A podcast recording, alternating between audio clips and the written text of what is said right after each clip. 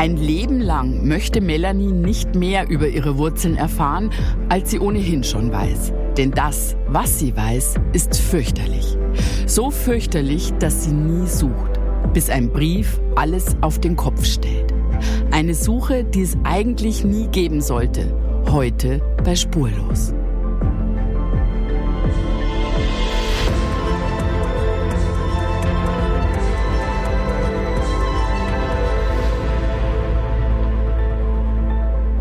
So, hier auf den allerletzten Drücker kommt er hier reingeschneit. Guten Morgen, Michael, auch schon da. Guten Morgen, Julia. Ich habe es doch noch rechtzeitig geschafft. ja, ja, also hier ist noch so eine, so eine Spur wie in so einem Comic, wo, wo, wo die Erde so, so raucht, weißt du, wenn die Comicfiguren so schnell gepaced sind. Ich wurde aufgehalten. Ja. Es tut mir leid, aber ich sitze jetzt Mir hier. gefällt deine Einstellung zur Arbeit nicht. Das ist hier Arbeit. So, ich möchte jetzt erstmal hören, warum erscheinen Sie hier nicht pünktlich, Herr Strasser? Was war denn los? Bitte schön heute. Hm, ging die Kaffeemaschine nicht. Nee, ich bin ganz rechtzeitig aus dem Haus, aber ich hatte ein, ich möchte sagen, technisch-moralisches Problem an der Tankstelle. Ach du Schande. Lass mich raten. Ging der Pieper wieder nicht und du konntest deswegen nicht wegfahren, oder was? Nein, mein Pieper ist schon sehr lange wieder repariert, aber es war, es geht in eine ähnliche Richtung, Oh Gott, weil ich ich gerade ta tatsächlich wirklich, ich stand eben an der Zapfsäule und äh, hatte gerade schon bezahlt und dann kommt so ein Mädchen auf mich zu, ich, Ja. ich, sehr jung, ich würde 19, Und wollte 20 deine Nummer. Nein, die wollte nicht meine Nummer, die wollte was anderes von mir.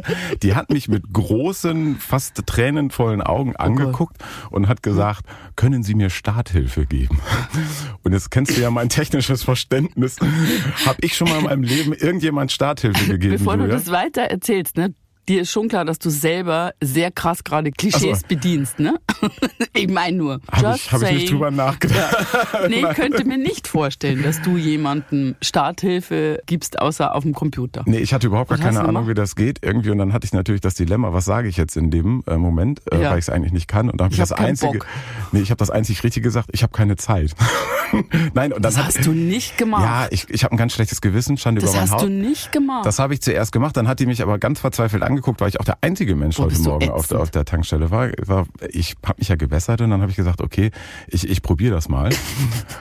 Und bin dahin, also bin mit meinem Auto da rangefahren und habe schon gedacht, so, boah, ich, ja, boah, hoffentlich hat die kein Kabel oder irgendwie so, weil ich einfach Angst hatte. Was? Hoffentlich hat die kein Kabel. Zum Überbrücken, so. weil das habe ich nämlich nicht. So, und dann war es nämlich so, und dann stand ich da und hab irgendwie dann, okay, jetzt musst du überbrücken, und dann dachte ich irgendwie so, ja, scheiß drauf, Oh ich Gott. mach das jetzt einfach, hab das Man sagt aneinander nicht Scheiß geschlissen. drauf im Podcast. Also, okay, auf jeden Schwamm Fall. drüber. Schwamm drüber. Ich äh, verbinde diese Autos.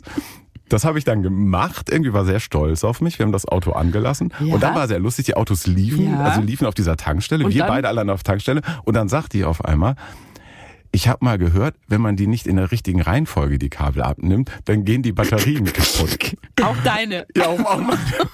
Und da war ich so verunsichert und da stand ich da und dann Oh Gott. ich, also ich mach das jetzt nicht. Also Ende der Geschichte war, es hat alles sehr lange gedauert. Irgendwann ist der Tankwart von drinnen rausgekommen und hat gefragt, warum wir die Autos da so Oh lange. mein Gott. So, das ist tatsächlich heute Morgen Alles ja, passiert. der Grund, warum ich zu spät komme.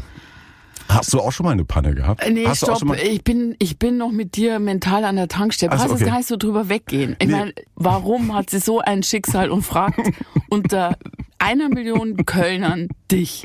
Das Ich war der Einzige an dieser Mach dir einen heute. Aufkleber ans Auto.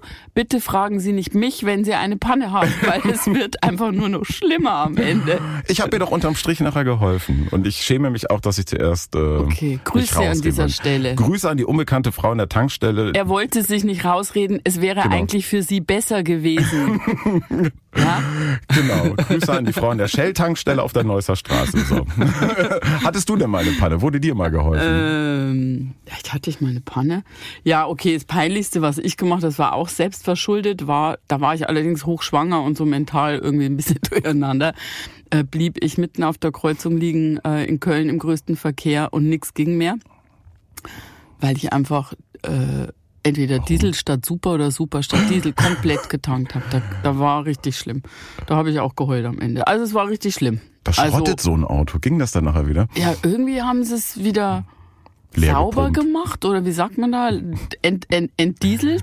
Und dann ging es. Ja, meine Damen und Herren, Sie hören hier zwei Kfz-Spezialisten, der Grips-Podcast, jetzt, aktuell. Es macht schon Sinn, dass Nicht. wir uns mit anderen Themen beschäftigen Ja, hier. genau. Bevor wir mit unserem heutigen Fall anfangen, habe ich eine Frage, die damit Mhm. zusammenhängt. Du hast immer eine Frage, die damit zusammenhängt. Ja, ich habe auch diesmal wieder eine Frage. Kalt erwischt. Kalt sagt man. Wenn man seine eigenen Wurzeln nicht kennt. Ja. Sollte man dann in jedem Fall danach suchen? Also auf keinen Fall sollte man in jedem Fall suchen. Aber warum? Ich finde, das richtet sich ja alleine m, danach, ob du das Bedürfnis hast zu suchen. Wenn du so lebst und so empfindest, dass das kein Bedürfnis ist, keine Sehnsucht, es gibt keine Fragen zu klären und dir fehlt nichts, Mhm. warum dann suchen? Nö, finde ich überhaupt nicht. Da gibt es überhaupt kein allgemeingültiges Gesetz für mich. In unserem heutigen Fall geht es um Melanie. Bei ihrer Geschichte ist vieles anders als bei den meisten Spulusfällen. Sie kennt ganz bestimmte Personen aus ihrer Vergangenheit nicht, möchte aber nie nach ihnen suchen. Und das aus einem sehr guten Grund.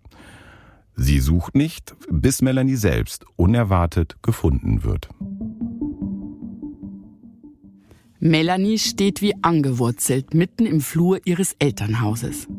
Gerade ist sie von draußen reingekommen. Nun ist sie wie gelähmt. Sie schweigt und weiß nicht, was sie denken soll. Gesa, ihre Mutter, hatte sie direkt abgefangen. Verstehst du, was ich meine, Melanie? sagt Gesa ruhig, aber bestimmt. Ich glaube, es sucht dich jemand. Hörst du? Melanie bewegt sich noch immer kein Stück. Da hält ihr ihre Mutter einen Umschlag entgegen. Einen schlichten, weißen Umschlag, der Melanie Angst macht. Es sucht mich jemand. Mich? Warum? denkt die 28-Jährige. Wer sollte mich suchen? Eine Frage, die sich Melanie eigentlich gut selbst beantworten könnte, denn Gesa ist nicht Melanies leibliche Mutter.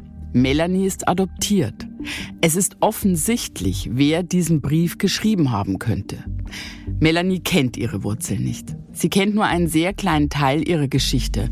Und dieser Teil ist alles andere als schön.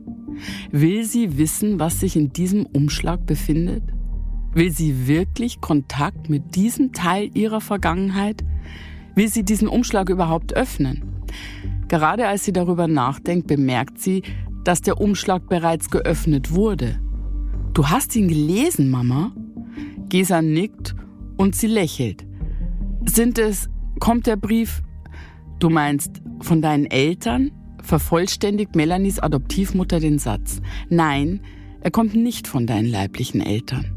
Melanie atmet auf, aber im gleichen Moment ist sie auch irgendwie enttäuscht und das überrascht sie selbst. Ein komisches Gefühl. Alles ist so unwirklich. Aber wer ist es dann? Jetzt nimm doch den Brief und schau selbst, sagt Gesa liebevoll, aber mit Nachdruck. Melanie greift nach dem Umschlag und holt den Brief heraus. Sie überfliegt die Zeilen, dann erfasst sie schließlich, wer sie sucht. In diesem Moment dreht sich das Gefühlskarussell in ihr noch etwas schneller. Wild schwankt es zwischen Neugier, Aufregung und Angst.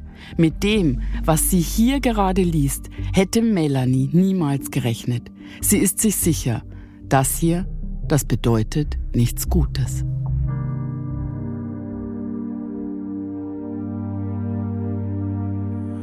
Es ist ein spezieller Fall. Darum mussten wir auch aus rechtlichen Gründen einige Namen ändern und die Original-O-Töne wortgenau nachsprechen lassen. Melanie ist heute 53 Jahre alt. Das Besondere an ihrer Geschichte ist, die Suche nach ihren Wurzeln schleicht sich ganz unbemerkt in ihr Leben, denn lange Zeit möchte sie gar nicht suchen. Ein Grund dafür, sie hat eine sehr behütete Kindheit, ein glückliches Umfeld und das, was ihr Leben vollkommen macht, eine Familie. Ich hatte eine total unbeschwerte und sehr, sehr, sehr schöne Kindheit. Eigentlich, wie man sich eine Kindheit so vorstellt. Liebevoll und warmherzig. Ich habe mich, ich habe mich eigentlich immer geborgen gefühlt. Melanie kommt am 25. März 1970 in Frankfurt am Main zur Welt. Danach wächst sie im Hunsrück in Rheinland-Pfalz auf. Melanie ist die jüngste von vier Geschwistern. Sie hat einen großen Bruder und zwei Schwestern. Dass diese beiden Schwestern als Pflegekinder aufgenommen wurden, ist für Melanie kein Geheimnis. Offen wird in der Familie darüber gesprochen. Nur Melanies eigene Herkunft kommt in den frühen Jahren nicht zur Sprache. Noch nicht. Melanie genießt eine unbeschwerte Kindheit. Ihre Eltern, Ewald und Gesa, haben einen eigenen Hof, einen großen Obst- und Gemüsegarten und Landwirtschaft mit Schweinen, Ziegen und Schafen. Überall gibt es etwas zu entdecken. Gerne denkt Melanie an ihr Zuhause zurück. Ich weiß noch genau, dass da ein Schallplattenspieler in der Ecke stand. Da durften wir Kinder nicht drangehen, aber das haben wir natürlich trotzdem gemacht, äh, wenn niemand da war. Und dann haben wir heimlich Schallplatten gehört, so also alte Schallplatten und Lieder wie Hänschen klein und so, sowas haben wir gehört und hatten Riesenspaß dabei. Und an der Wand, da stand ein kleines Sofa. Da habe ich meiner Mama jeden Morgen die Haare gekämmt. Und mir hat es so unglaublich viel Spaß gemacht, ihr die Spangen in die Haare zu stecken und ihre Haare aufzudrehen. Und meine Mama, die saß dann immer seelenruhig auf diesem Sofa und hat alles mit sich machen lassen. Melanie lernt früh, die Familie zu unterstützen. Egal, ob sie die Straße kehren, einen Eimer voller Birnen schälen oder die Tiere versorgen muss. Sie hilft gerne, wo sie nur kann. Trotzdem bleibt auch immer Zeit dafür, mit den Nachbarskindern zu spielen. Ja, die Mama musste mich immer reinrufen, wenn es draußen dunkel wurde. Und ich war immer super gerne draußen. Auch im Winter.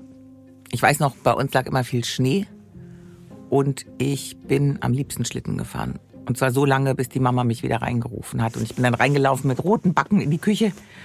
Und äh, da stand so ein alter Holzofen. Und da haben wir Kinder uns dann immer sofort aufgewärmt. Und das war richtig gemütlich. Ich habe das als sehr gemütlich in Erinnerung. Vor allem, weil die Mama hat uns dann Kakao gemacht. Und das war toll. Ich habe ich hab wunderbare Erinnerungen an diese Zeit. Ja, das klingt nach einer ganz behüteten, schönen Kindheit. Hast du auch solche Kindheitserinnerungen mit Kakao vor dem Kamin? Ähm, Kakao vor dem Kamin, ich habe zu beiden Erinnerungen. Also ich war auch immer bei Oma und Opa und die Oma hat immer das Fenster aufgemacht. Die wohnten parterre zum Garten. Mhm. Und dann war das wie so ein Kiosk und alle Kinder haben sich da immer angestellt und dann gab's Hagebuttentee so aus der Thermoskanne. Im Winter so im Schnee. Im Winter draußen, genau. Ähm, in Bayern, wir haben ja noch richtige Winter. Also ja. damals damals war ja alles besser, auch der Schnee. Und äh, da haben wir uns immer so am, am Kiosk bei der Oma sozusagen, am Küchenfenster alles Mögliche abgeholt. Süß. Aber zurück zur Geschichte. Als Melanie sechs Jahre alt ist, passiert etwas Einschneidendes. Es ist der 13. Juli 1976, ein gewöhnlicher Dienstag.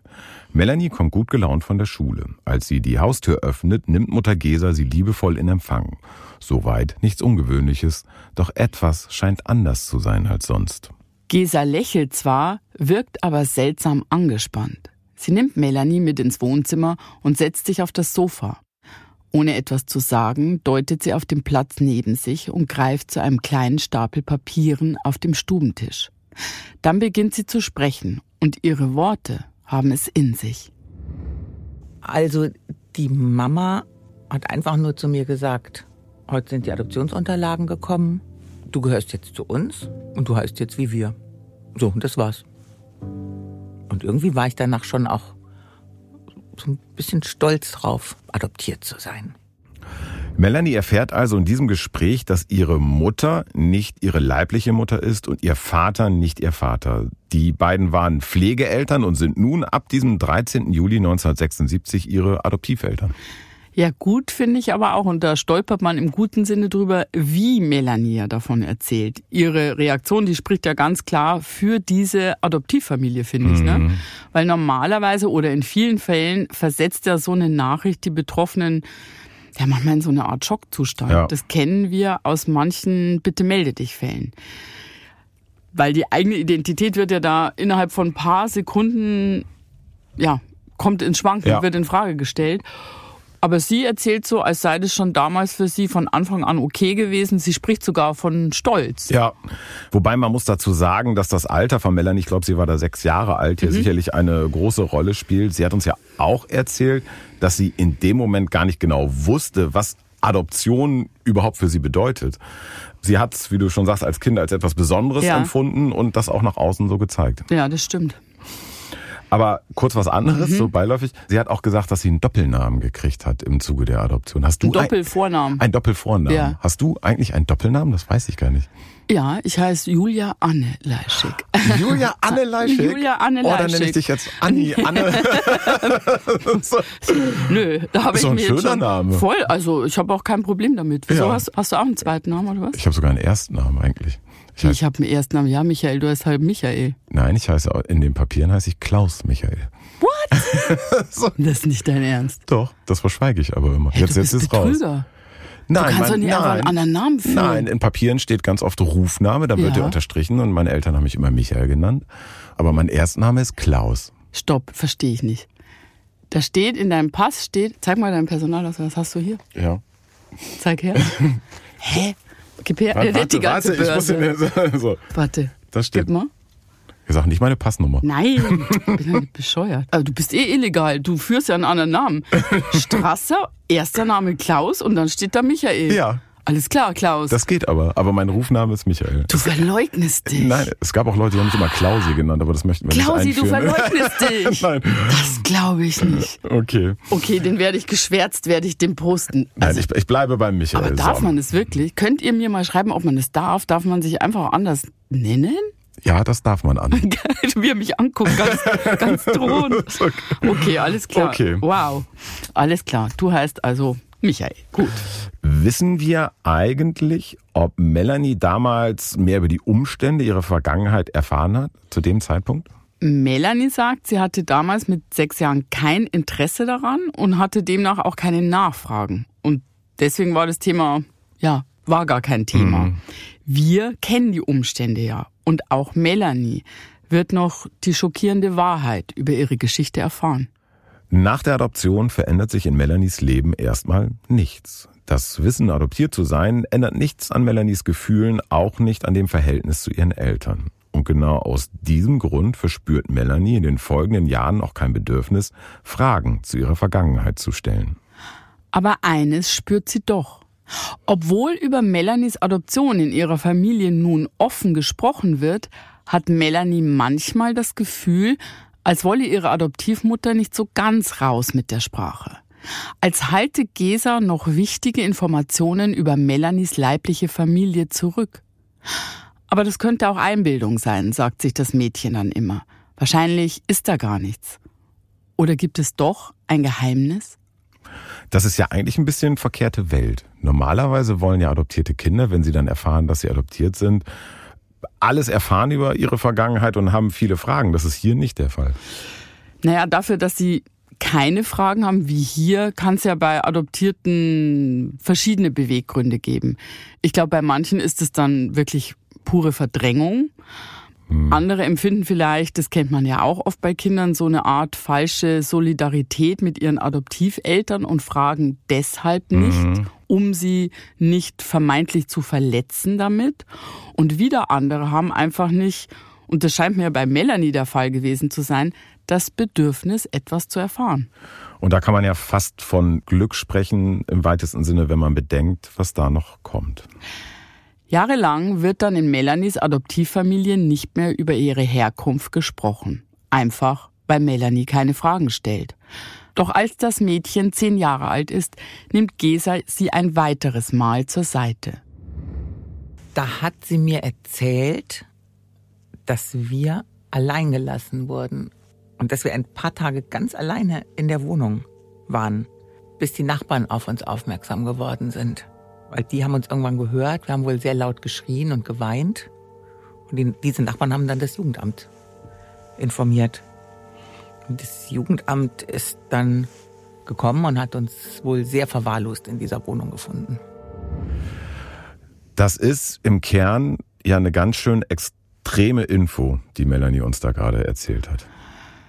Ja, was hat Melanie da eigentlich gerade erfahren? Ihre Mutter oder ihre Eltern haben sie in der Wohnung einfach zurückgelassen.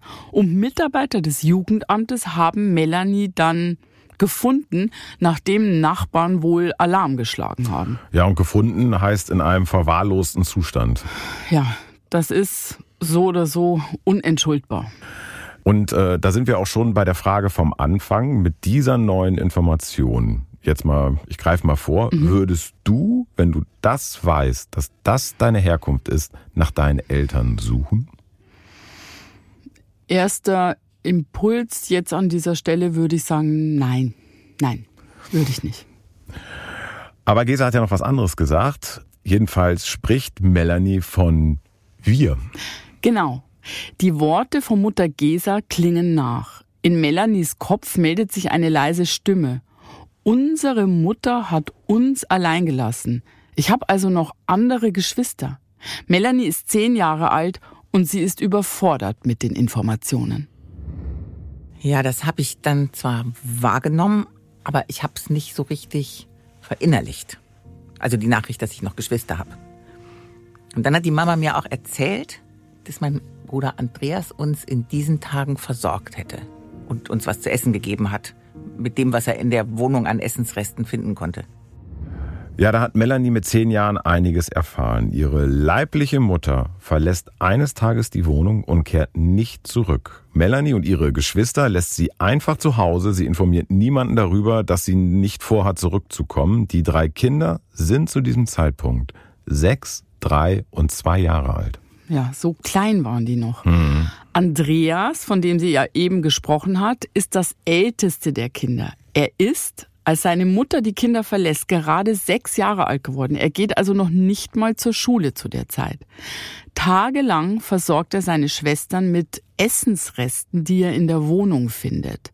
Er hilft und unterstützt so gut er das eben kann mit sechs Jahren. Mhm.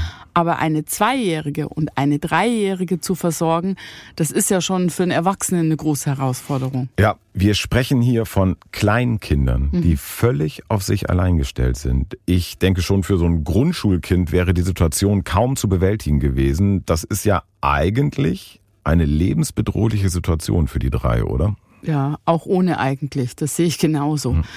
Der kleine Andreas kümmert sich mehrere Tage um diese beiden kleinen Schwestern und er weiß ja überhaupt nicht, ob noch mal irgendein Erwachsener, geschweige denn seine Mutter oder sein Vater zurückkommen. Das muss tief traumatisch für diesen kleinen Jungen gewesen sein. Der Vater, was ist eigentlich mit dem? Wissen wir über den mehr? Wir wissen das, was aktenkundig ist. Der Vater war wohl meist abwesend. Er trinkt und kommt oft tagelang nicht nach Hause. Und das wird den Kindern in dieser prekären Situation fast zum Verhängnis, denn der Vater kommt tatsächlich nicht mehr heim. Am Ende geht es gut aus für die drei Kinder, soweit man hier in dem Zusammenhang von gut sprechen kann. Nachbarn hören das tagelange Weinen und Schreien und alarmieren das Jugendamt. Die Mitarbeiter des Jugendamtes kommen direkt und finden drei völlig verwahrloste und unterernährte Kinder vor. Alle drei Geschwister werden in unterschiedlichen Pflegefamilien untergebracht finde es ganz schlimm an dem Punkt, was auch immer dahinter stecken mag. Mhm. Aber erstmal finde ich es ganz schlimm, dass es nicht möglich war, diese Geschwister zusammenzulassen. Wie ist es Melanie denn damit ergangen, als sie das alles erfahren hat? Melanie verdrängt schlicht das Gehörte. Das ist auch mehr als nachvollziehbar. Sie ist ja zu dem Zeitpunkt gerade mal zehn Jahre alt, als sie erfährt, weshalb sie nicht bei ihrer leiblichen Familie geblieben ist. Sie fragt nie wieder nach. Sie nimmt es alles so hin, so scheint es nach außen. Die Liebe ihrer Adoptivfamilie hilft ihr, das Gehörte zu vergessen oder eben eigentlich zu verdrängen. Die Zeit vergeht. Im Jahr 1985 ist Melanie 15 Jahre alt. Sie macht ihren Schulabschluss und beginnt im vier Kilometer entfernten Kirchberg eine Ausbildung zur Friseurin. Sie schließt die Ausbildung mit großem Erfolg ab und findet schnell eine Anstellung. Mit 20 Jahren begegnet Melanie erstmals ihrem zukünftigen Ehemann Ralf. Er ist Kunde in ihrem Friseursalon und wohnt nur zwei Kilometer von ihr entfernt. Der Funke zwischen den beiden springt sofort über. Und so dauert es nicht lange, bis Melanie ihren neuen Freund zu Hause vorstellt. Also der ist ja Lehrer und das ist auf dem Dorf ja immer was ganz Besonderes. Da hatte man schon ein bisschen Respekt. Und als ich dann gesagt habe, Mama, ich bringe heute meinen Freund mit nach Hause, hat die Mama sofort das beste Sonntagsgeschirr herausgeholt mit Tischdecke und allem und äh, alles schick gemacht. Und dann habe ich aber gesagt, Mama, das musst du jetzt echt nicht machen, das ist ja schon peinlich. Nach einem Jahr Beziehung im Jahr 1991 beschließen Melanie und Ralf zusammenzuziehen. Ralf und Melanie sind sehr glücklich und dann im Frühsommer 1993 merkt Melanie, dass sie schwanger ist. Und mit dieser Schwangerschaft drängt sich dann doch wieder die Frage nach ihrer Herkunft in ihr Leben. Und dann habe ich schon drüber nachgedacht. Ich bin jetzt schwanger, ich bekomme ein eigenes Kind. Aber wo komme ich eigentlich her? Wer sind denn meine Eltern? Ich würde sagen, das war vielleicht so das erste Mal, dass ich mich ernsthaft damit auseinandergesetzt habe, wo ich herkomme und wo meine Wurzeln sind. Und, und dass ich auch gespürt habe, ich möchte mehr über meine Wurzeln wissen. Ja, auch eine ganz klare Bitte melde dich Erfahrung, dass so eine Schwangerschaft oder auch die Geburt dann eben des eigenen Kindes der Antrieb dafür sein kann, sich mit den eigenen Wurzeln zu beschäftigen. Mhm. So wie jetzt auch bei Melanie. Das ist ja eigentlich wirklich erstaunlich. Das erste Gespräch über die Adoption zwischen Melanie und ihrer Mutter Gesa liegt da 17 Jahre zurück. In der gesamten Zeit hat sie sich nicht für ihre Herkunft interessiert, aber jetzt spricht sie auch mit ihrem Mann Ralf darüber. Und der hat eine klare Haltung zu dem Thema. Ja, er hat gemeint, lass es lieber bleiben. Man weiß ja nie. Nachher wäre ich enttäuscht und dann wäre die Enttäuschung für mich ja noch größer. Und dann habe ich gemerkt, okay, irgendwie hat der ja recht. Und dann habe ich es auch wirklich gelassen und wieder verdrängt.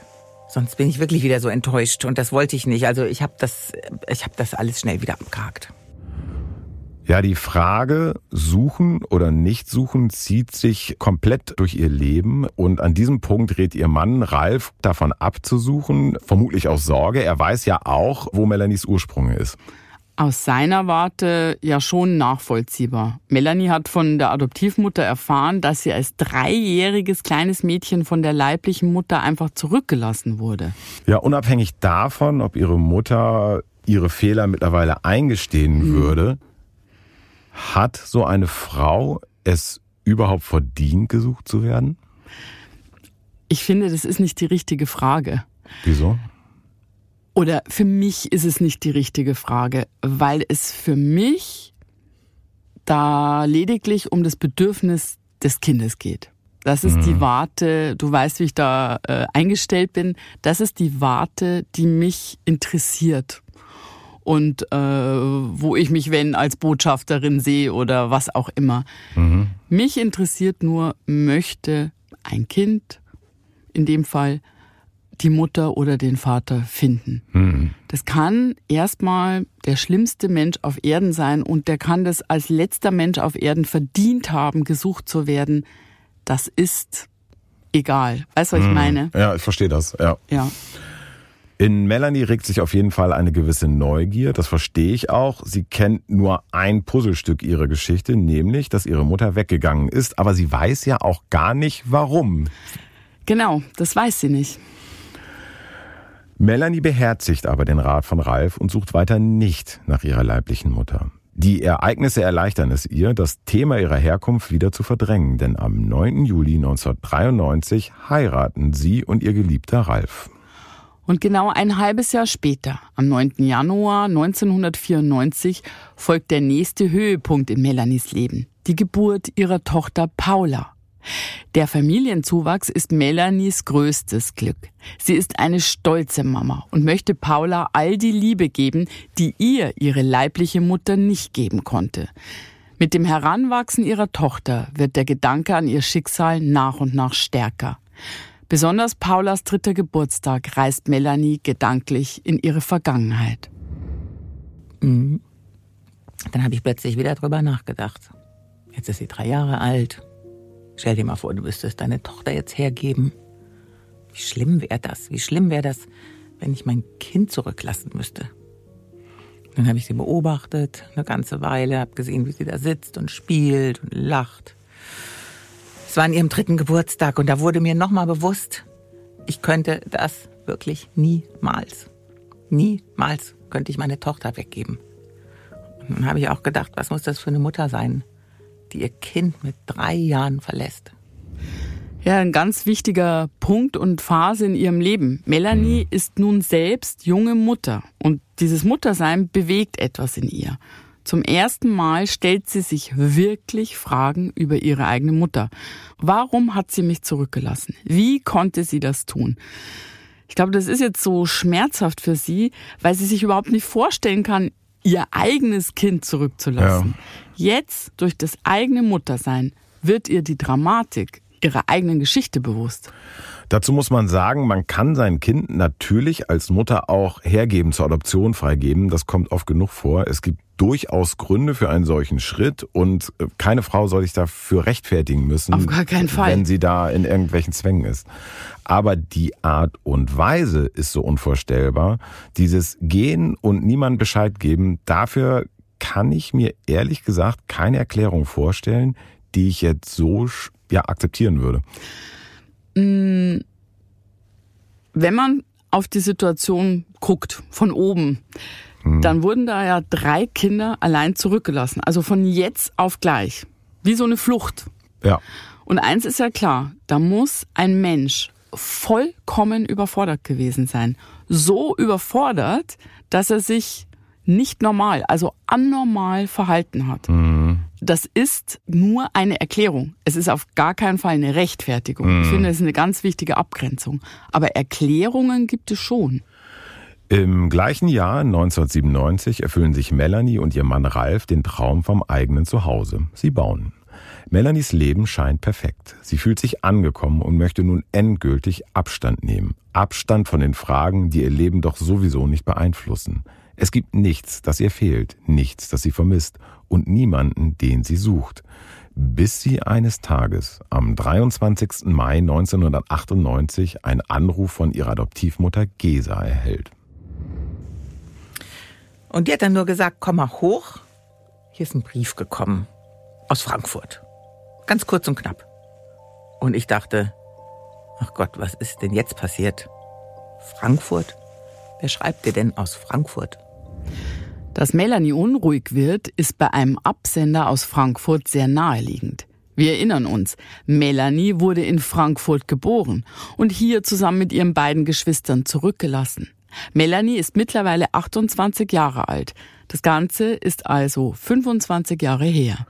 Und andere Kontakte nach Frankfurt hat sie nicht. Handelt es sich also tatsächlich um ein Familienmitglied? Vielleicht um ihre Mutter? Jetzt, wo sie doch alles hinter sich lassen wollte. Melanie spürt ihre innere Unruhe. Doch die Neugier steigt von Minute zu Minute. Nacheinander schießen ihr all die Fragen wieder durch den Kopf. Die Fragen, die sie eigentlich löschen wollte. Wenig später erreicht sie das Haus ihrer Eltern. Dann hält sie den Brief in Händen. Die Mama hatte den Brief schon gelesen. Und dann hat sie ihn mir gezeigt und gesagt, hier, lies mal. Was hältst du davon? Und dann habe ich den Brief an mich genommen und gesehen, mein Bruder, Andreas, der sucht mich. Das musste ich, das musste ich erst mal sacken lassen. Ich habe den Brief dann auch nochmal gelesen und dann nochmal und nochmal und immer wieder. Und am Anfang ist es einfach ein komisches Gefühl, weil ich ja gar nicht wusste, warum der mich sucht. Meine Geschwister sind bei mir eigentlich nie ein Thema gewesen. Ich habe nur gewusst, dass ich welche habe.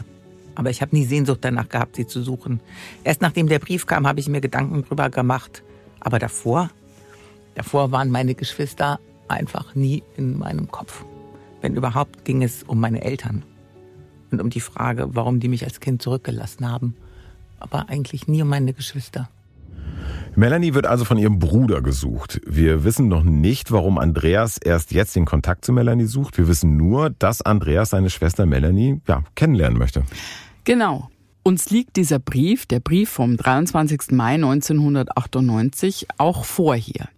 Der Brief, den Melanies Bruder Andreas ihr geschickt hat. Allerdings an Melanies Adoptiveltern adressiert. Und das aus einem ganz bestimmten Grund. Hier steht, da ich nicht weiß, ob Sie meiner Schwester erzählt haben, dass sie adoptiert worden ist, wende ich mich hiermit an Sie und hoffe, Sie können mir weiterhelfen. Er nimmt also, was ich schön finde, Rücksicht auf die Adoptiveltern, weil er nicht weiß, äh, ob er dann da vorgreifen würde hm. oder nicht. Finde ich eigentlich nett von ihm. Und dann geht's weiter im Brief. Auf diesem Wege möchte ich herausfinden, was aus meiner Schwester geworden ist und möchte sie gerne kennenlernen. Hm. Das ist also Andreas, der über mehrere Tage seine kleine Schwester versorgt hat, damals als sie zurückgelassen wurden, und dem Melanie vielleicht gar ja, ihr Leben zu verdanken hat. Ja, wie gelähmt steht Melanie ihrer Mutter Gesa gegenüber. Wird dieser Brief ihre Vergangenheit aufrollen? Weiß Andreas vielleicht mehr über ihre leiblichen Eltern oder stecken da ganz andere Absichten hinter seinem Brief? Sichtlich aufgewühlt schiebt Melanie den Brief zurück in den Umschlag und fährt nach Hause. Dort erzählt sie ihrem Mann Ralf von dem Brief und davon, dass sie plant, ihren Bruder anzurufen. Kurze Zeit später wählt sie die Nummer, die in dem Brief steht. Und dann ist es tatsächlich soweit. Melanie und ihr Bruder sprechen das erste Mal miteinander am Telefon. Melanie erfährt von Andreas, dass seine Pflegeeltern verstorben sind und er bei der Räumung der Wohnung Unterlagen gefunden habe, in denen die Daten seiner beiden Schwestern und der jeweiligen Adoptiveltern vermerkt waren. Er habe nichts davon gewusst und wünschte, ihm wären die Papiere viel früher in die Hände gefallen. Melanie freut sich und sie ist überrascht. Schließlich haben Ewald und Gesa keine Dokumente dieser Art, jedenfalls nicht, dass sie davon wüsste. Melanie und Andreas verstehen sich am Telefon gut. Andreas erzählt auch, dass er sich bei ihrer gemeinsamen Schwester Frauke gemeldet habe, jedoch noch auf eine Antwort warte. Unsere Schwester, denkt sich Melanie mit einem Lächeln. Etwas verhalten, aber sie lächelt. Vor ihrem geistigen Auge spielt sich alles ab wie in einem Film. Dieses erste Gespräch dauert ungefähr eine halbe Stunde. Eine halbe Stunde, die längst nicht reicht, um über die letzten 25 Jahre zu sprechen. Und so bleibt es nicht bei diesem einen Telefonat. Melanie und ihr Bruder halten fortan regelmäßig Kontakt und planen drei Monate später, am Samstag, dem 18. Juli 1998, ihr erstes Treffen oder genauer gesagt ihr Wiedersehen. Und zwar bei Melanie zu Hause. Also der Andreas kam mit so einem alten Ford Taunus angefahren. Er hat direkt auf dem Hof geparkt und ich stand auch schon draußen und konnte ihn schon durch die Windschutzscheibe in seinem Auto sehen und ich war total gespannt. Ja, und als er dann die Autotür aufgemacht hat, da stieg ein großer, etwas kräftiger Mann aus. Und dann, ja, und dann habe ich ihn angeguckt und habe nur gedacht, wow, der ist dir wirklich wie aus dem Gesicht geschnitten. Und dann kam der auf mich zu und hat mich direkt umarmt. Und das war einfach nur, das war nur schön. Das war schön. Wir haben uns von der ersten Sekunde an, wir, wir mochten uns, wir, wir fanden uns sympathisch. Und es war einfach nur, und es war einfach nur unbeschreiblich schön, einen Bruder zu haben. Es ist ihr die Erleichterung auch anzumerken, ne? Ja. Finde ich. Das ist jetzt so gelöst. Ein gelöster, fröhlicher Moment, aber auch ein aufregender Moment für beide. Ja, nach 25 Jahren schließen sich Andreas und Melanie jetzt zum ersten Mal in die Arme. Das letzte Mal waren sie zusammen, als die Mitarbeiter des Jugendamtes die Wohnung der Eltern öffnen ließen und diese halb verhungerten Kinder in Sicherheit gebracht haben.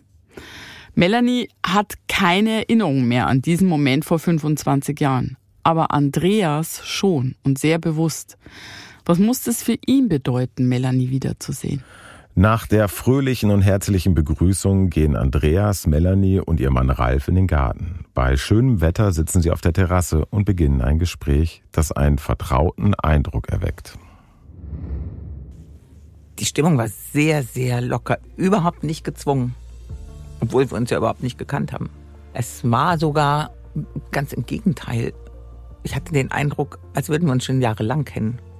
Es war kein unangenehmes Schweigen oder irgendwie sowas. Wir hatten ständig irgendwelche Gesprächsthemen. Und, und ich habe zwischenzeitlich noch gedacht, das ist doch eigentlich eine wildfremde Person. Aber so hat sich überhaupt nicht angefühlt. Eine gute, eine gelöste Stimmung, die schon bald umschlägt. Denn die Vergangenheit hinterlässt eine Schwere, zumindest für Andreas. Die Stimmung ist dann irgendwann gekippt. Also irgendwann wurde es traurig.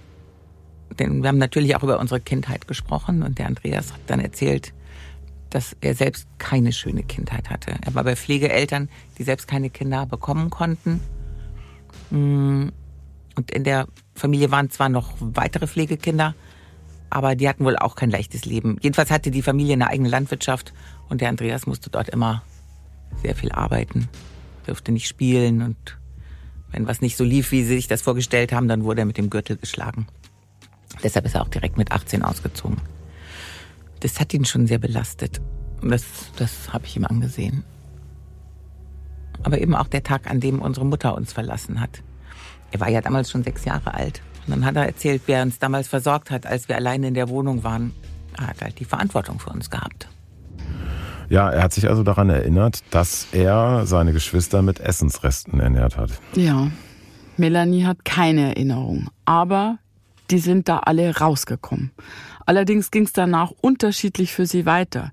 Wir wissen ja, wie behütet die Kindheit von Melanie verlaufen ist. Das Leben von Andreas ging in eine völlig andere Richtung. Und das, obwohl das Jugendamt den Kindern doch ein neues, gutes Zuhause schenken wollte. Ja, es ist ein gemeinsames Schicksal, aber doch zwei ganz unterschiedliche Wege. Ab hier stellt sich die Frage aber auch nach einer anderen dritten Person, nämlich nach Frauke, die gemeinsame Schwester von Melanie und Andreas, die ja ebenfalls vor drei Monaten einen Brief von Andreas bekommen hatte. Ja, und auch Frauke steht zu diesem Zeitpunkt bereits mit Andreas in Kontakt.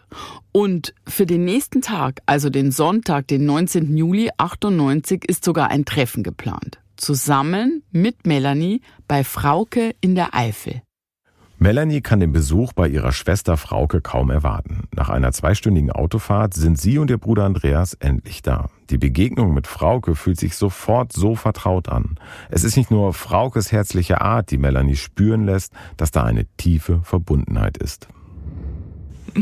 Also ihre Lieblingsfarbe ist grün und meine Lieblingsfarbe ist auch grün. Das war schon ein lustiger Zufall. Aber wir haben noch andere Gemeinsamkeiten gefunden. Das war einfach wirklich super schön. Und irgendwie natürlich liebe ich meine Adoptivgeschwister, das ist ja ganz klar. Aber leibliche Geschwister zu haben, das bedeutet, das bedeutet irgendwie eine andere Verbundenheit. Die sind, die sind ein Teil von mir. Geschwister, die nach 25 Jahren endlich wieder vereint sind. Mhm.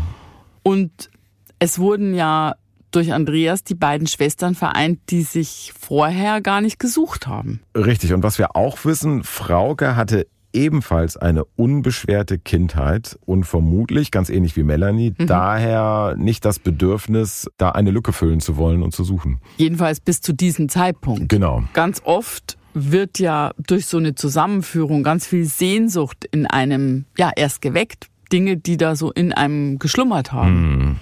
Zwei Wochen später erhält Melanie einen Brief von Andreas. Ja, er hat dann geschrieben, wie versprochen, schicke ich dir die Unterlagen, die du haben wolltest.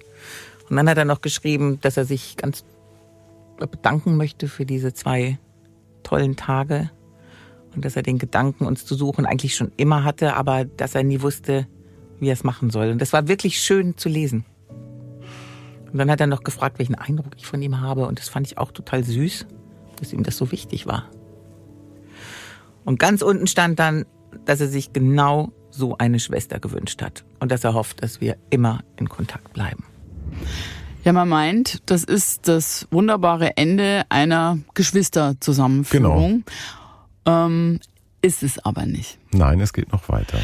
Er schreibt so, habe ich mir eine Schwester gewünscht, was ich eigentlich sehr schön finde, aber ich möchte auch anmerken, ich bin ja immer sehr vorsichtig, wenn der oder die Suchende ähm, so ein Wunschbild von jemandem haben. Warum?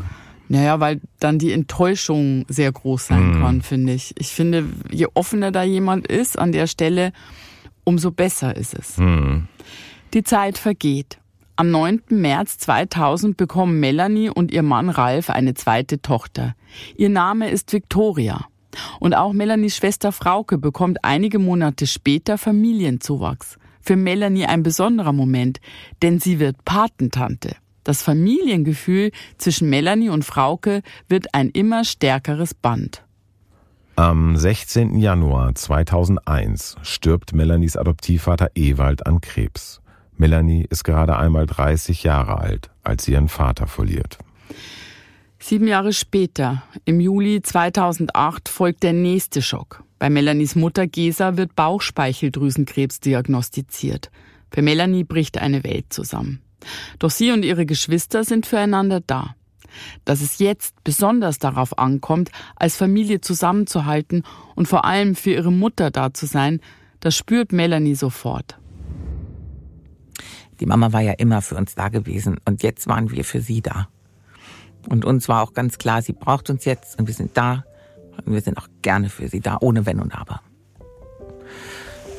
Ja, trotzdem war es natürlich eine schwere Zeit, weil es so absehbar war, dass wir uns bald von ihr verabschieden müssten. Und dann saß ich einmal bei ihr am Bett und sie hat geschlafen. Mir sind dann so Gedanken gekommen, wie schlimm das für mich sein wird, wenn sie nicht mehr da ist. Dann habe ich gar niemanden mehr. Niemanden. Am 24. November 2008 verstirbt Gesa an den Folgen ihrer Krebserkrankung. Melanie versucht nach vorne zu schauen. Sie steht im engen Kontakt mit ihrer Schwester Frauke. Vielleicht durch das enge Band mit ihrer Schwester, aber sicher durch den Tod ihrer Adoptivmutter wird die Frage nach ihrer leiblichen Mutter wieder lauter. Manchmal kam dann immer wieder mal der Gedanke, aber jetzt nicht so intensiv, dass ich das Gefühl hatte, unbedingt suchen zu müssen. Aber ich hatte auch mit dem Andreas drüber geredet und für ihn war ganz klar, er möchte unsere Eltern nicht kennenlernen. Er hat damit abgeschlossen und er hatte daran überhaupt kein Interesse. Wir würden ihn bestimmt nicht verstehen, aber für ihn stand das fest. Er will nicht. Punkt. Und dann ist das bei mir auch wieder in den Hintergrund geraten und gerückt. Und ich dachte nur, nee, der hat ja irgendwie schon recht. War nur so ein Gedanke, aber so richtig möchte ich halt auch nicht. Ja, es poppt immer wieder auf in dieser Geschichte die Frage, suchen oder nicht suchen, ja. suche ich meine Mutter? Bei Melanie kommt der Gedanke jetzt wieder auf. Andreas will da überhaupt nichts von wissen und nach wie vor, ich kann das verstehen in seinem Fall. Ich kann es auch nachvollziehen. Er hat eben bewusste Erinnerungen an diese traumatische Zeit. Ja, und auch Melanie holt nach und nach die Vergangenheit ein. Da war mein Leben, sagen wir mal, ein bisschen kompliziert. Vielleicht lag das am Alter, ich bin 50 geworden und wusste immer noch nicht richtig, wo gehöre ich eigentlich hin. Ich habe mir einfach allgemein mehr, mehr Gedanken über das Leben gemacht. Und mich gefragt, das soll jetzt alles gewesen sein. Und dann bin ich gedanklich automatisch in meine Kindheit zurückgefallen. Warum fühle ich? Warum denke ich jetzt so? Hängt das mit meiner Kindheit zusammen? Oder habe ich das von meinen Eltern? Waren die genauso? Ist das vererbbar? Warum bin ich so, wie ich bin? Warum weiß ich nicht, was ich will? Das waren auf einmal so viele Fragen. Und das, das, war, das war schon ein bisschen kompliziert zu der Zeit. Jetzt passiert was bei Melanie, was bei Menschen, die so erfolgreich, fröhlich, traumatische Dinge verdrängen, sehr oft passiert. Irgendwann ploppt das alles hoch. Ja, und drei Jahre später wagt Melanie den großen Schritt. Ja, und dann habe ich gedacht, das musst du jetzt wirklich mal machen. Sonst erfährst du es ja nie. Und dann war klar, irgendwann, ich mache es jetzt. Worauf noch warten? Ich mache es, sonst bereue ich es irgendwann. Und dann habe ich auch direkt ans Jugendamt geschrieben und habe gefragt, ob die mir weiterhelfen können. Und ob es vielleicht eine Adresse gibt, die sie mir geben können oder irgendetwas. Und die Sachbearbeiterin, die war auch total nett. Und die hat dann geschrieben, dass sie momentan in Urlaub ist. Also musste ich ungefähr noch, ich glaube, drei Wochen warten bis sie äh, zurückkam und die Antwort gekommen ist. Und da hatte sie geschrieben, dass mein Vater mit 49 Jahren in Spanien verstorben ist und dass meine Mama unbekannt verzogen ist. So, mehr konnte und durfte sie mir gar nicht sagen. Und da war ich schon auch, ja, da war ich schon enttäuscht. Hatte mir eigentlich viel mehr davon erhofft. Und jetzt war ich doch wieder bei Null, ganz am Anfang. Und ich dachte nur, wo fange ich jetzt an zu suchen? Ich war ja bereit, aber ich habe so viele Hindernisse gesehen. Und dann habe ich mich gefragt, ob ich wirklich die Kraft dafür hätte, diese Suche weiterzuführen. Ja, nach all den Jahren, nach all den berechtigten Zweifeln und trotz der Geschichte, die dahinter steht, beschließt Melanie endlich zu suchen. Ja, aber mit einem großen Rückschlag. Da hat Melanie jetzt endlich ausreichend Kraft und ringt sich auch durch, sich ihrer Vergangenheit zu stellen, um dann genau dort zu stehen, wo sie bereits am Anfang war. Ihr Vater ist also nicht mehr am Leben und die Mutter ist vor vielen Jahren unbekannt verzogen. Aber die Suche ist an dieser Stelle ja noch nicht beendet, denn jetzt kommst du ins Spiel, Julia. Ja, Melanie hat sich kurz darauf bei mir und dem Bitte melde dich Team gemeldet und um Hilfe gebeten. Ja, nicht immer sind für uns die Beweggründe einer Suche nachvollziehbar. Melanies Mutter hatte vor 30 Jahren moralische Grenzen überschritten und das Leben ihrer Kinder gefährdet. Trotzdem hast du dich auf die Suche gemacht. Ja, ich finde es ganz wichtig, das nochmal zu betonen. Die Entscheidung zu suchen liegt nur bei den Suchenden. Wir haben das nicht zu bewerten und wir respektieren das einfach. Mhm. Melanie ist hier nicht, das merkt man ja auch, äh, von irgendeiner tiefen Sehnsucht angetrieben. Melanie hat eine große Frage. Warum?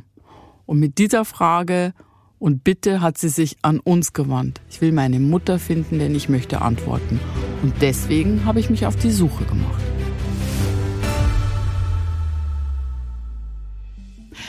Als Melanie sich an uns wendete, hatte sie schon einige Informationen über ihre Mutter gesammelt. Sie kannte den Vornamen ihrer Mutter, nämlich Martina, und ihren Mädchennamen. Und Melanie hatte herausgefunden, dass ihre Mutter von der letzten Adresse der Wohnung, wo sie ihre Kinder damals zurückgelassen hatte, unbekannt verzogen war. Wir fanden in ganz Deutschland keine Frau mit dem Vor- und Nachnamen von Melanies Mutter. Das ist nicht ungewöhnlich, denn immer noch ändern die meisten Frauen bei einer Heirat ihren Namen, indem sie den Namen ihres Ehemannes annehmen. Damit verschwinden sie für uns vom Radar, jedenfalls wenn wir sonst keine weiteren Angaben über sie haben.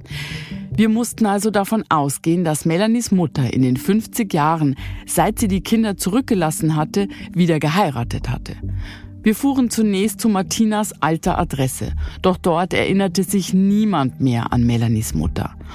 Uns war ja bekannt, dass sie von hier aus unbekannt verzogen war. Das heißt, wir konnten auch im Einwohnermeldeamt nicht weiterkommen. Wir steckten fest. Aber wie so oft spielte uns ein kleiner Zufall in die Hände. Martinas Mädchenname war sehr ungewöhnlich. Wir vermuteten, dass er aus Lettland oder einem der angrenzenden Staaten stammen könnte. Und so telefonierten wir mit allen Menschen, die wir mit diesem Nachnamen finden konnten. Wen wir telefonisch nicht erreichen konnten, den suchten wir auf oder schrieben ihn an. Doch niemand kannte Martina. Dann jedoch hatten wir Glück. Ein älterer Herr erinnerte sich an eine Martina mit entsprechendem Nachnamen, die zum weiteren Zweig seiner Familie gehörte. Er versprach sich umzuhören. Und tatsächlich.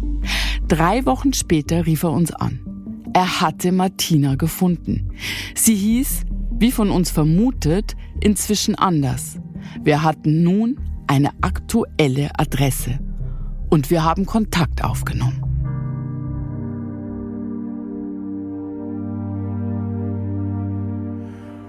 Du hast also Martina, Melanies leibliche Mutter gefunden. Das war ja ein bisschen ein anderes Finden. Ich möchte sagen, mit sehr gemischten Gefühlen. Es ging ja nicht um ein emotionales, freudiges Wiedersehen, sondern darum, Antworten zu bekommen.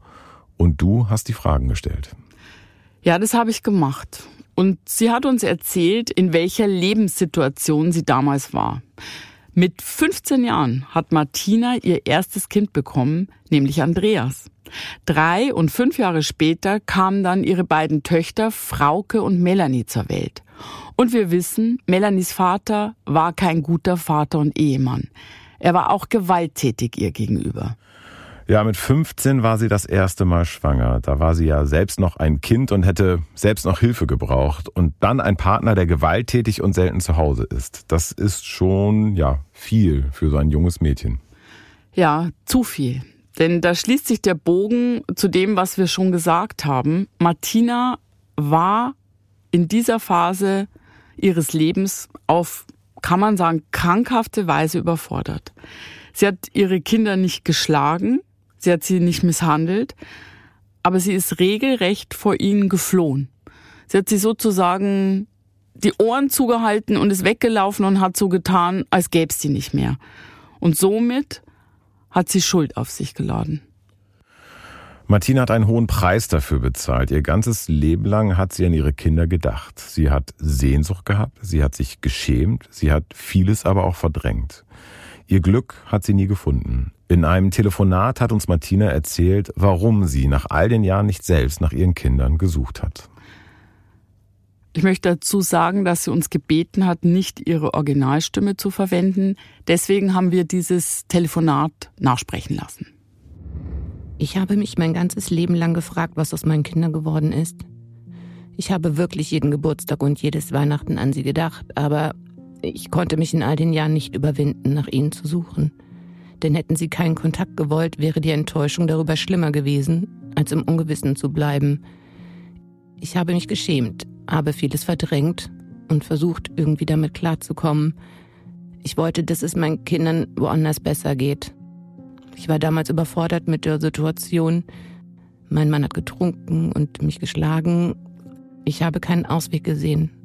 Ein richtig oder falsch gab es auf einmal nicht mehr für mich und dann bin ich gegangen. Ich war einfach überfordert, auch in der Zeit danach noch. Jetzt haben wir etwas mehr über die Hintergründe erfahren und nun ist die Frage, können diese Kinder ihrer Mutter verzeihen? Andreas konnte es damals nicht und er kann es auch bis heute nicht. Hättest du in dieser Situation verzeihen können? Hm. Ich kann es mir nicht vorstellen. Aber Melanie und Frauke haben es geschafft. Sie haben ihrer Mutter verziehen.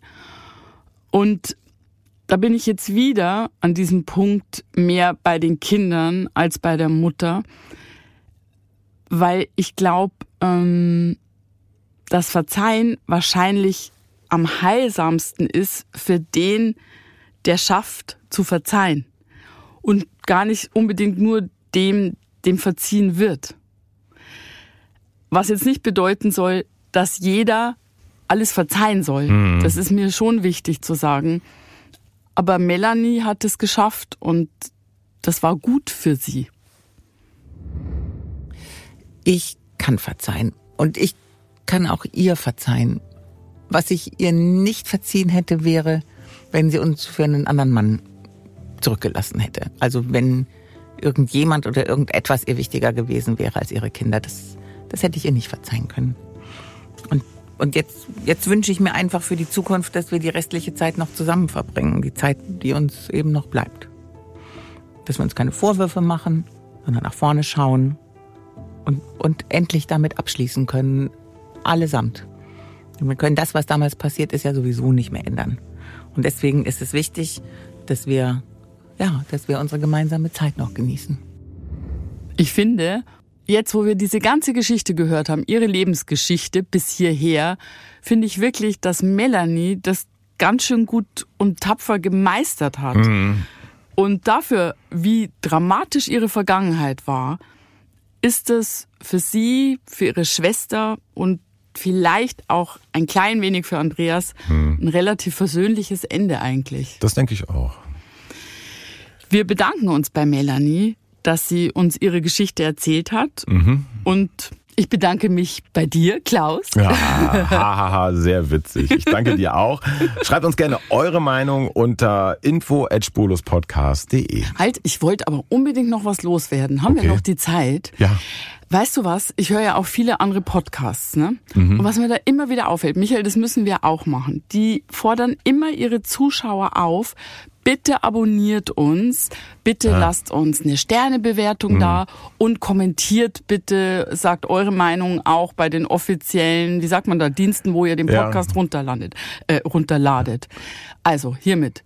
Bitte abonniert uns, lasst uns eine Sternebewertung da und kommentiert ganz fleißig. Das wäre toll für uns.